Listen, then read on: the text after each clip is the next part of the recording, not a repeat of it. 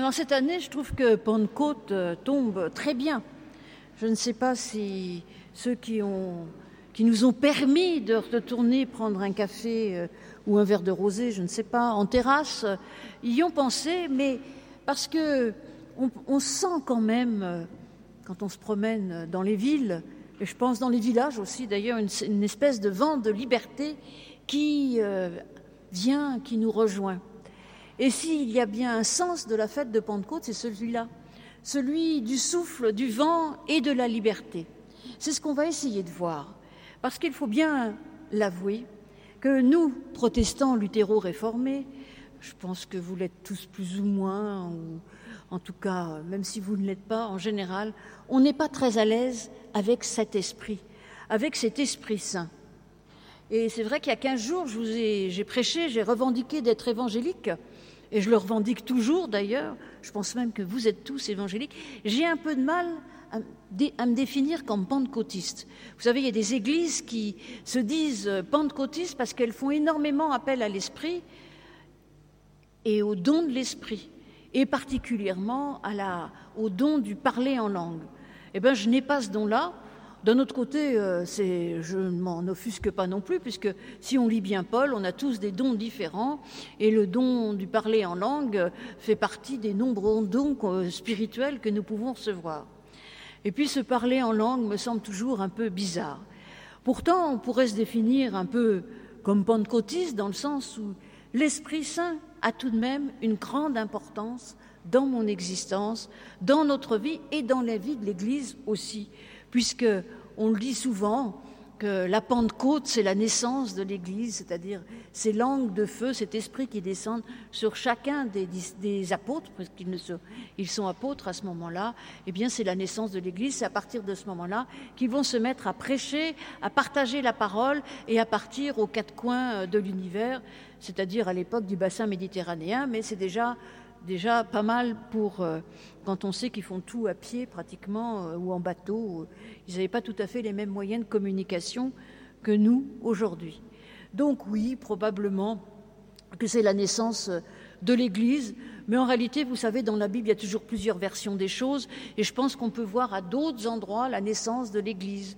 Par exemple, dans l'évangile de Jean, quand euh, au pied de la croix, Jésus dit à sa mère et aux disciples bien-aimés, Femme, voici ton fils, et il dit aux disciples bien-aimés, voici ta mère. En fait, c'est le début d'une communauté. Entre, et là, pour le coup, euh, c'est pas Pierre qui est au départ de la communauté, c'est le disciple bien-aimé et Marie. On pourrait même dire qu'ensuite, après sa résurrection, Jésus est de nouveau dans une, dans une pièce où les disciples sont enfermés, un peu comme là, chapitre 20, mais le jour de la résurrection, il va souffler sur les disciples qui sont présents. Alors il manque euh, Thomas, je ne sais pas si vous vous rappelez, mais enfin bon, il va souffler sur les disciples et il leur donne l'esprit en leur disant Je vous donne la paix. Il euh, les remplit d'esprit. On pourrait dire que là aussi, c'est le début de l'Église. Donc je ne sais pas exactement quand est le début de l'Église, mais en tout cas, Luc, ce, celui qui rédige le livre des actes des apôtres, a envie de poser cela 50 jours après Pâques, le jour de la Pentecôte, qui veut dire cinquantième en grec. Et la Pentecôte, c'est aussi et je, vous dirai pourquoi c'est important.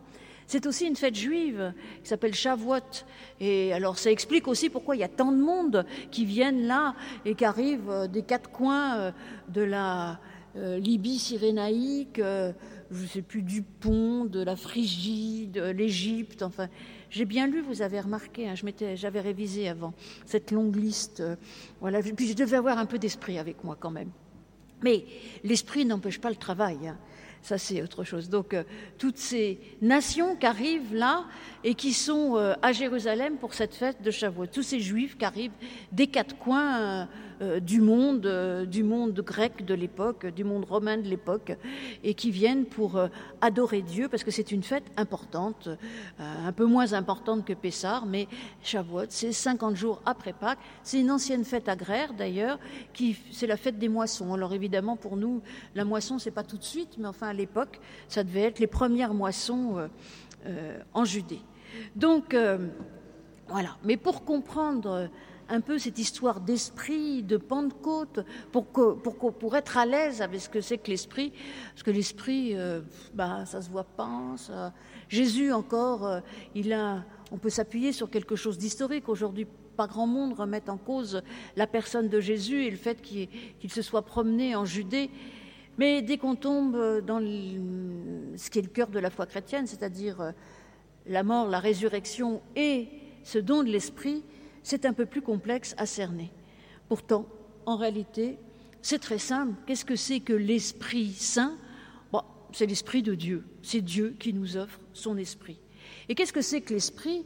Eh bien, c'est un mot, que ce soit en grec d'ailleurs ou en hébreu, euh, c'est le mot qui signifie aussi vent, l'espace où le vent peut circuler, souffle. C'est le souffle qui, souffle, vous savez, qui plane, nous dit-on, euh, d'ailleurs qui vole comme un oiseau, c'est même pas le mot planer, il vole comme un oiseau au-dessus euh, des eaux au début de la Genèse, dans ce chaos. C'est par ce souffle d'ailleurs que petit à petit l'harmonie va revenir, par la parole, mais aussi par le souffle. Et si, j'ai cité la Genèse, c'est à la fois pour le souffle, mais vous savez, euh, cette histoire, c'est pour ça que c'est toujours intéressant d'aller voir un peu ce qui se passe dans ces mots euh, au départ, dans les langues originales. on nous dit qu'il vole un peu comme un oiseau. Et vous savez que dans le Nouveau Testament, au tout début, au moment du baptême de Jésus, l'Esprit Saint vient sur Jésus sous la forme d'une colombe. Esprit Saint qui est tout à fait présent, l'Esprit de Dieu qui est présent, puisqu'il va couvrir Marie afin qu'elle puisse enfanter. Donc vous voyez que l'Esprit est tout à fait, tout à fait euh, important euh, dans, dans la Bible, dans l'Ancien Testament déjà. Alors tout à l'heure, j'ai lu euh, une traduction qui est, bon, qui est faite à partir de la traduction de la Nouvelle Bible seconde, mais que j'ai un peu retravaillée, parce que souvent dans le même passage, alors qu'il y a le même mot, alors en grec c'est pneuma, c'est facile à retenir parce que ça donnait pneu, pneumatique, vous savez, ben, il y a de l'air, c'est gonflé, voilà. Donc euh, au départ, c'est un mot qui n'a rien de religieux. Hein. Euh, l'esprit, le souffle, le vent, l'air. Voilà. Mais puis ça a pris euh, cette dimension de souffle. Nous le savons bien, le souffle, c'est vital. Lorsqu'on n'a plus de souffle, ben, on meurt. Et ça, avec la maladie, avec cette saleté de Covid dont on nous parle depuis, et puis qui est présent dans nos existences depuis presque un an et demi maintenant, eh bien, nous savons que le souffle, c'est quelque chose d'essentiel. Eh bien, ce souffle-là, il est présent euh, tout au long de l'Ancien Testament et il est très présent dans les psaumes.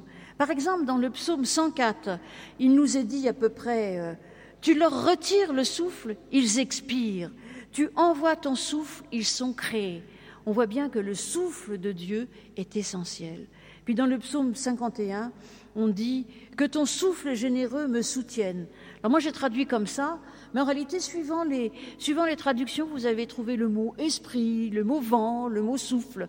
Et dans ce que je vous ai proposé comme traduction euh, tout à l'heure euh, du, du, récit euh, de la Pentecôte dans le livre des Actes, eh bien, quelles que soient les traductions, parfois il y a marqué esprit, parfois il y a marqué souffle, parfois il y a marqué vent le vent violent qui, vient dans la pièce, eh bien c'est la même chose que le souffle, que l'Esprit Saint qui est posé sur les, sur les, sur les apôtres. Donc on voit l'importance de temps en temps d'aller retourner comment dire, aux sources de la aux sources de la compréhension première de ces mots.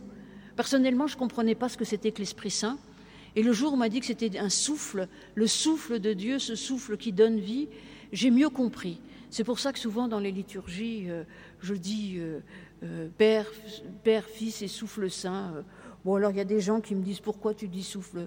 Voilà, c'est parce que moi ça me parle. Peut-être que ça ne vous parle pas, mais bon, de temps en temps, il faut changer de toute façon les mots pour mieux comprendre. D'ailleurs, c'est ça aussi, l'esprit de la Pentecôte. J'y reviendrai tout à l'heure. Donc, cette, euh, histoire du souffle, en fait, est très importante dans la, dans la Bible. Le souffle, c'est ce que nous donne Dieu pour avoir la vie. Mais c'est aussi ce que nous avons qui peut nous libérer. Rappelez-vous, dans l'évangile de Jean, et au moment de l'ascension aussi, euh, Jésus dit dans l'évangile de Jean, Il est avantageux pour vous que je m'éloigne, que je, que je monte vers mon Père, parce qu'alors le paraclet, c'est-à-dire euh, c'est un autre mot pour dire le souffle, l'esprit consolateur, l'esprit euh, qui vous défend aussi, l'esprit défenseur de Dieu, va venir vers vous, va vous habiter. Il faut, et en effet, il y a cette espèce de passage de lorsque Jésus part, le souffle nous envahit, et c'est tellement bien raconté là, dans ce livre des Actes des Apôtres, qui nous raconte. Cette libération, elle est, à mon avis, très importante.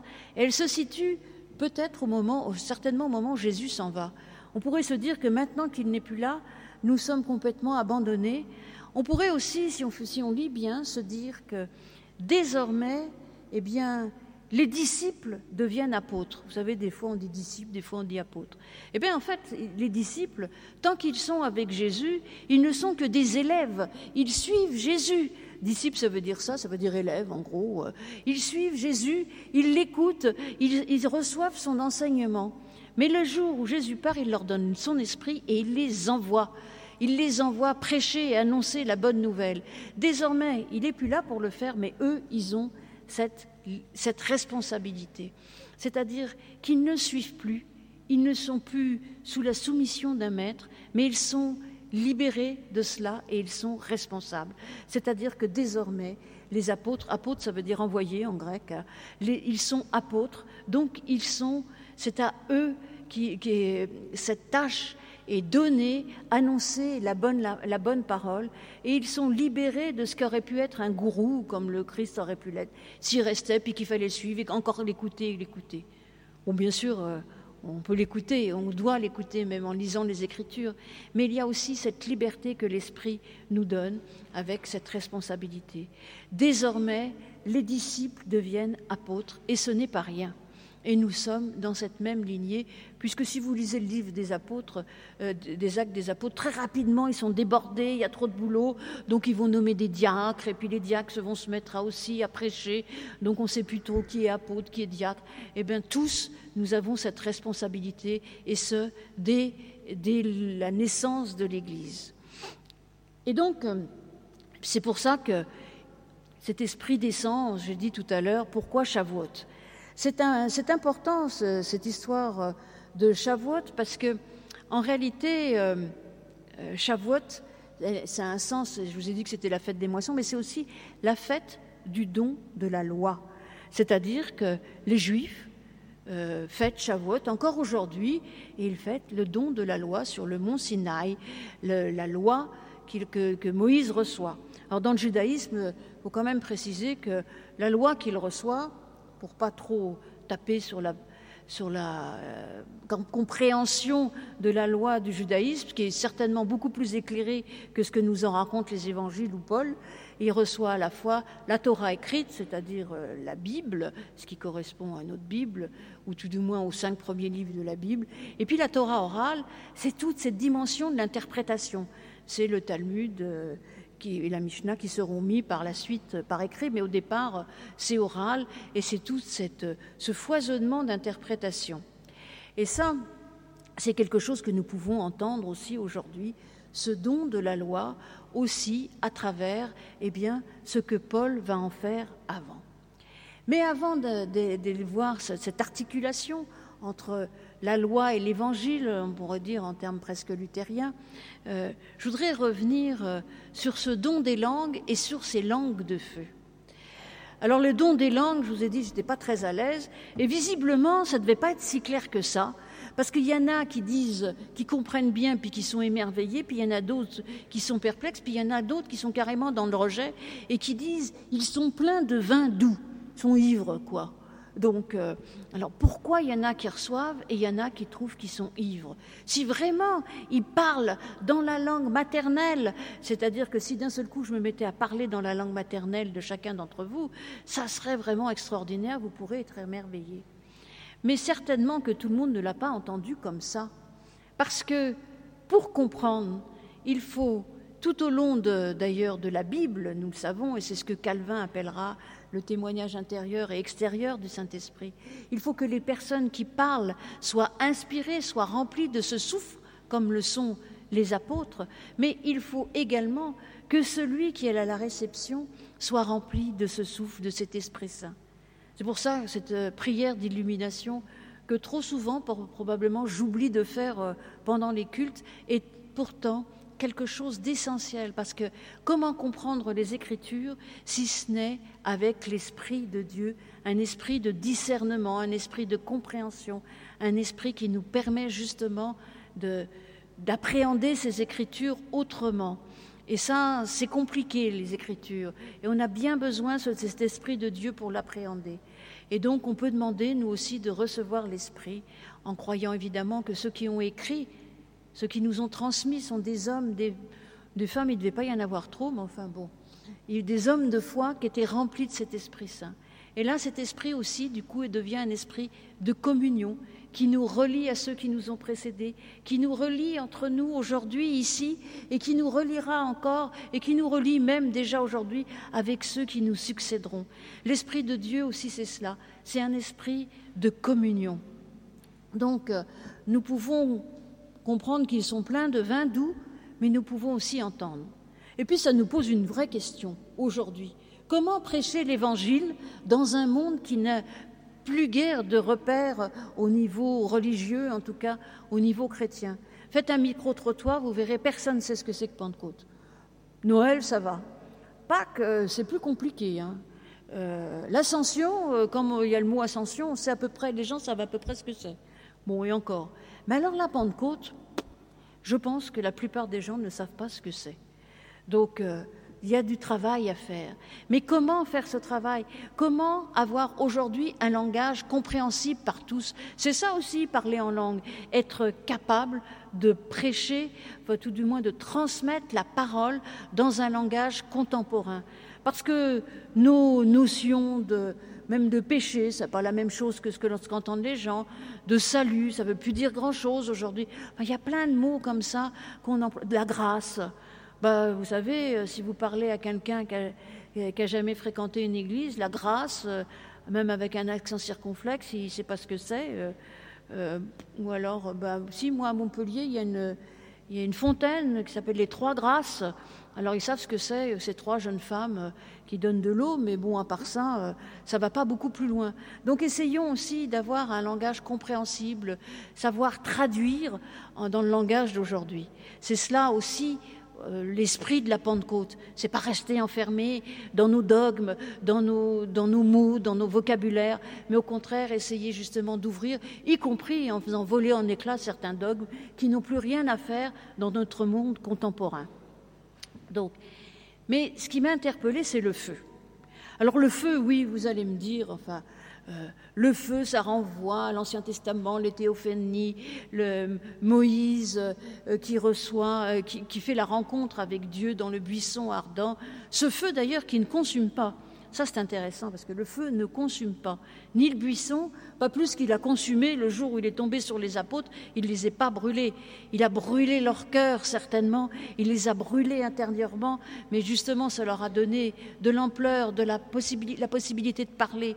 Mais ce feu, en réalité, n'a pas cramé tout cela. C'est intéressant quand même cette histoire de feu, ce feu qui ne brûle pas, donc le feu de Dieu, comme toujours d'ailleurs avec Dieu lorsqu'il donne quelque chose, c'est toujours quelque chose qu'il donne avec parcimonie, juste, ou plutôt, c'est juste ce qu'il faut. Vous savez, le feu, ça purifie. Hein. Et d'ailleurs, ça cette notion de purifier dans l'Ancien Testament et même dans l'Orient ancien, la purification par le feu. Il va nous purifier, il va même nous, nous donner cette envie de transmettre, mais il ne va pas nous consumer. Et ça, ça montre combien Dieu nous donne avec justesse. Tout comme au moment du baptême, hein, si on emploie assez peu d'eau, c'est parce que Dieu ne veut pas nous noyer avec l'eau. Parce que l'eau, c'est l'eau du déluge, l'eau de la catastrophe, mais l'eau aussi, c'est ce qui nous ressource, ce qui nous désaltère, ce dont nous avons besoin tout le temps. Eh bien, donne, Dieu nous donne l'eau du puits avec justesse et juste ce qu'il faut. Mais il y a encore autre chose avec ce feu. Mais ça, pour ça, J'étais interpellée par l'histoire de Prométhée, vous savez, cet homme qui va voler le feu euh, à Zeus, enfin aux dieux, parce que les dieux veulent garder le feu pour eux. Parce que le feu, c'est la puissance. Le jour où, les humains ont le feu, eh bien, ils découvrent l'art, ils découvrent, ils découvrent même l'industrie, ils découvrent tout. Ils deviennent autre chose. D'ailleurs, on le sait, le jour où les humains ont découvert le feu, eh bien, ça a été certainement la plus grande découverte qui a permis justement de faire cuire, de devenir des artisans et tout cela, de conserver. Et ça a été vraiment la plus grande découverte. Eh bien là, Dieu ne veut pas le garder pour lui. Il ne punira pas les apôtres, au contraire, comme Prométhée a été puni. Au contraire, il nous le donne, il nous l'offre. Ainsi, cette histoire-là nous offre une image de Dieu, d'un Dieu qui nous veut du bien, qui nous offre, qui nous libère en nous donnant eh bien, ce qu'il pourrait garder comme attribut. Oui, ce feu, il nous le donne. Ce feu qui va brûler en nous, mais de manière positive, afin que nous puissions eh bien, nous ressourcer et aller de l'avant. Et nous dire souvent eh bien, qu'en effet, nous pouvons être, nous sommes réchauffés par l'amour de Dieu. Ce feu aussi qui vient consumer en nous tout ce qui peut nous empêcher d'aller de l'avant. Ça, moi finalement, j'aime cette idée du feu que Dieu donne à chacun et à chacune comme il le donne aux apôtres le jour de la Pentecôte. Mais pour en revenir euh, à cet esprit, cet esprit qui nous libère, c'est d'ailleurs euh, ce que nous dit euh, l'apôtre Paul, de quoi nous libère-t-il? Réalité Alors, il faut lire Paul, alors il y a certainement d'autres explications. Paul est assez complexe, mais je pense qu'il nous libère du poids du péché, il nous libère de la culpabilité, il nous libère de plein de choses. Et dans cette articulation justement entre loi et esprit, entre la chair, la loi, l'esprit, enfin vous voyez, chez, Paul c'est parfois compliqué. Mais qu'est-ce que la loi pour Paul? Oh, ce n'est pas euh, euh, la Torah, ce qui veut dire d'ailleurs plutôt enseignement, ce n'est pas ça. La loi telle que dont Paul parle, c'est une loi qui est sclérosée, une loi qui nous enferme, une loi qui est enfermée dans les rites. Et au moment où on devient chrétien, il dit bien qu'il ben, y a des rites dont on n'a plus besoin. Parce qu'avec l'avenue du Christ, oui, eh bien, l'alliance, elle est autrement. C'est une nouvelle alliance entre Dieu et les humains, entre Dieu et tous les humains. Il y a cette dimension universelle et c'est pour ça qu'ils se mettent à parler dans toutes les langues aussi, les apôtres. Eh bien, il y a cette dimension universelle. La nouvelle alliance, elle est avec tous. Donc, il y a des attributs de l'ancienne alliance dont on n'a plus besoin. On n'a plus besoin de la, circoncision. On peut se mettre à table avec les païens. On peut manger à peu près de tout. Et voilà ce que nous dit Paul.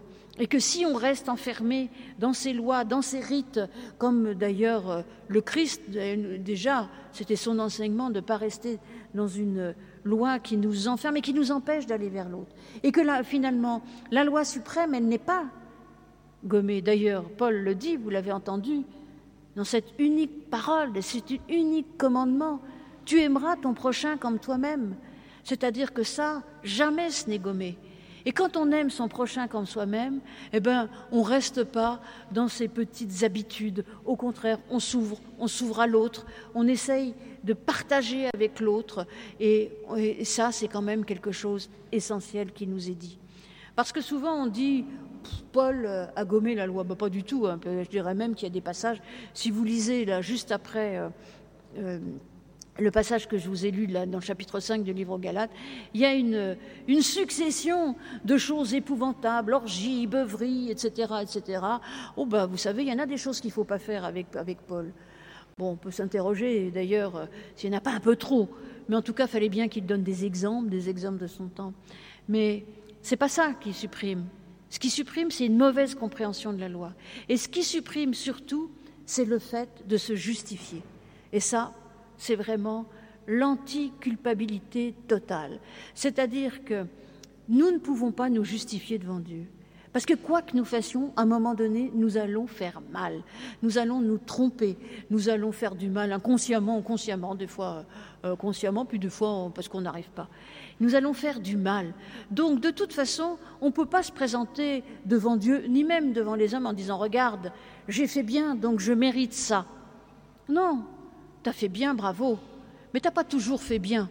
Donc en fait, comment être vraiment juste au sens biblique du terme? Parce que finalement, dans l'Ancien Testament, le seul juste, c'est quand même Dieu. Hein.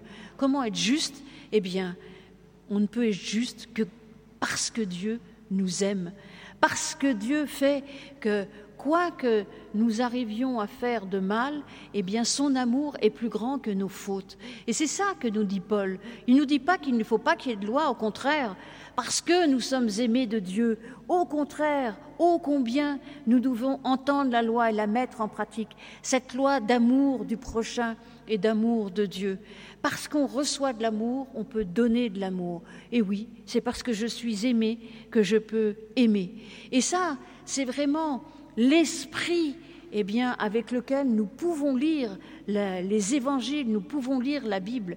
Oui, cet esprit, ce souffle qui fait que nous ne sommes jamais accrochés à une lettre, à une interprétation. Ce souffle qui est un foisonnement d'interprétations, parfois conflictuelles, mais un foisonnement, un foisonnement qui nous dit que Dieu nous aime et que Dieu est là pour nous. Ça ne veut pas dire qu'il faut faire n'importe quoi, bien au contraire, vous l'avez compris. Au contraire, il faut mettre de l'amour et encore de l'amour euh, dans notre vie et dans la vie des autres. Et alors, c'est là, pour que l'amour puisse advenir, nous avons besoin de cet esprit cet esprit que Dieu offre aux apôtres le jour de la Pentecôte, cet esprit que Jésus souffle sur les disciples qui sont encore enfermés pour les libérer et pour leur donner la paix et, la possibilité d'aller annoncer aux quatre coins de la terre eh bien, que Dieu est amour, que nous a offert Jésus pour nous libérer justement du poids de tout cela. Grâce à cela, nous pouvons en effet comprendre que nous sommes à la fois pécheurs, comme disait Luther, mais aussi pardonnés. Et le fait de se reconnaître pécheurs et de se savoir pardonner, ça change l'existence. Ça nous permet d'aller de l'avant, d'essayer de, remonter, même quand nous sommes au fond, parce que Dieu vient nous chercher, Dieu nous aime, Dieu vient nous relever. Et c'est l'Esprit de Dieu qui habite en nous, mais qui habite dans le monde. Cet esprit que nous voulons partager, cet esprit de la Pentecôte, cet esprit d'amour, de paix, de joie. Vous savez, ce mot shalom en, en hébreu veut dire à la fois tout cela. Eh bien, c'est cet esprit qu'il nous offre aujourd'hui, demain, tout comme il l'a offert et comme il l'a offert aux apôtres sous forme de ces langues d'un feu qui vient nous consumer, mais de manière positive, nous consumer, nous ouvrir aux autres et nous dire, comme Dieu nous dit, je te connais par ton nom, je t'aime, tu es mon enfant. Amen.